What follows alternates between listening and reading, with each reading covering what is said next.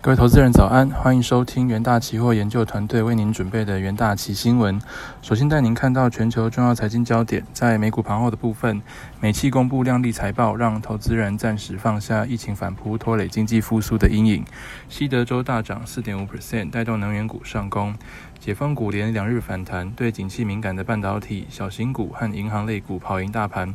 美股四大指数周三全面收高，道琼上涨两百八十点，费半强涨逾三 percent。美国十年期公债直利率进一步回升到一点二九 percent。道琼历经连两日交易日上涨，已收复周一暴跌七百多点的失土。三大指数目前距离历史新高相距不到一 percent。市场风险未纳改善，比特币回升到三点二万美元，美元走贬。特斯拉执行长马斯克、女股神伍德和推特执行长多尔西举行。呃，论坛，马斯克表示，特斯拉可能再次接受比特币付款，自己的太空事业 SpaceX 也持有比特币。震惊消息的部分，美国国会预算办公室警告，如果国会再不采取行动提高举债上限，美国将在十或十一月面临债务违约的风险。收盘，美股道琼指数上涨零点八三 percent，S M P 五百指数上涨零点八二 percent，纳斯达克指数上涨零点九二 percent。费城半导体指数上涨三点零六 percent。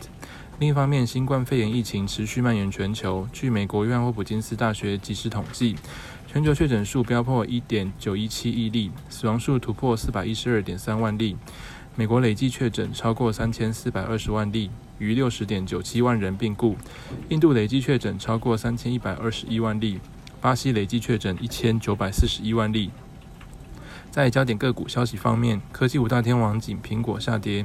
苹果跌零点五一 percent，脸书涨一点三四 percent，Alphabet 涨一点零六 percent，亚马逊涨零点三四 percent，微软涨零点七四 percent，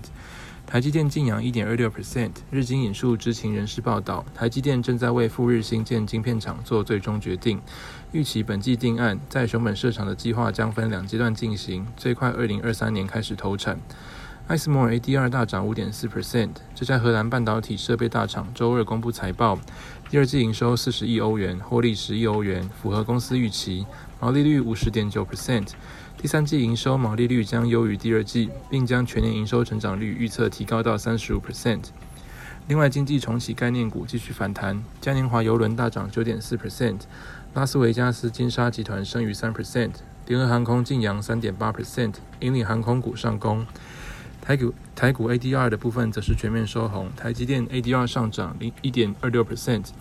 日月光 ADR 上扬一点二七 percent，联电 ADR 净扬一点零五 percent，中华电信 ADR 涨零点二五 percent。接着带您看到纽约汇市，尽管市场仍对通膨与 Delta 变种病毒的隐忧持谨慎态度，但随着股市至周一大低点大幅反弹后，激励风险偏好，周三澳币、纽元走强。美元盘中虽再创三个月新高，但最终未能守住九十三关卡。比特币周三重回三万美元，大涨近七 percent。追踪美元对一篮子货币走势的 IC 美元指数，周三一度触及九三点一九的三个月新高点，然而纽约尾盘时段未能站稳九三关卡，最终下跌零点一八 percent。其他货币方面，欧元对美元汇率报一欧元兑换一点一七九一美元，英镑对美元汇率报一英镑兑换一点三七一二美元，澳币对美元汇率报一澳币兑换零点七三五六美元，美元对日元汇率报一一美元兑换一百一十点二九日元。在能源盘后的部分，周三原油期货价格大涨四 percent 以上，吸引厄克奥克拉荷马州库欣的原油库存下降至今年初以来的最低水准，提供了支撑力。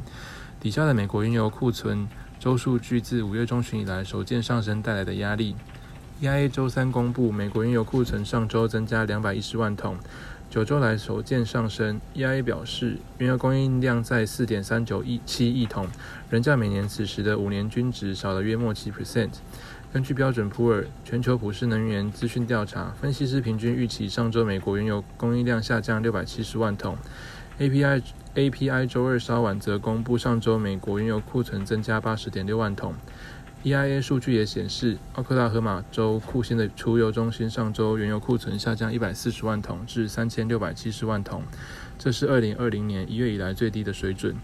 收盘价的部分，九月交割的 WTI 原油期货价格上涨四点六 percent，收每桶七十点三美元。九月交割的布兰特原油期货价格上涨四点二 percent，收每桶七十二点二三美元。接着看到金属盘后的部分，周三黄金期货价格下跌，虽然守住每盎司一千八百美元关卡上方，但收在近两周低点。主要是因为美国公债值利率持续自五个月低点反弹上升，抑制了黄金的需求。不过，黄金仍受到美元走强的影响，同时美国公债值利率已削弱了不孳息的黄金吸引力。尽管周三交易时间黄金一度小幅跌破重要心理关卡一千八百美元，但在全球新冠病例上升的情况下，黄金仍可获得相当支撑。收盘价的部分，八月交割的黄金期货价格下跌零点四 percent，收每盎司一千八百零三点四美元。九月交割的白银期货价格上涨一 percent，收每盎司二十五点二六美元。九月交割的铜期货价格上涨零点二 percent，收每磅近四点二七美元。接着带您看到国际新闻。首先，第一则国际新闻：语音社群应用程式 Clubhouse 周三宣布已移除邀请制，之后任何用户都可以使用该语音平台，不再需要邀请码。该公司的发言人表示，目前约有一千万人还在等待邀请的名单上，在移除邀请之后，将逐步添加至应用程式使用名单中。Clubhouse 在二零一九年新冠疫情爆发期间出现爆炸式的成长，不过由于用户需要获得邀请码才能使用。那该公司在布洛格文章写到，一直有全面开放的计划，而邀请制度只是一种调节用户数量的方式。不过，Clubhouse 来自面临来自脸书、推特、串流媒体公司 Spotify 等强大对手竞争，这些公司皆推出类似的语音聊天室服务。接着看到第二则国际新闻，随着部分地区经济重启带动销售回温，可口可乐周三公布二零二一年第二季营收年增四点二 percent，至一百零一点三亿美元。EPS 报六十八美分，双双优于市场预期，并宣布上调全年财测。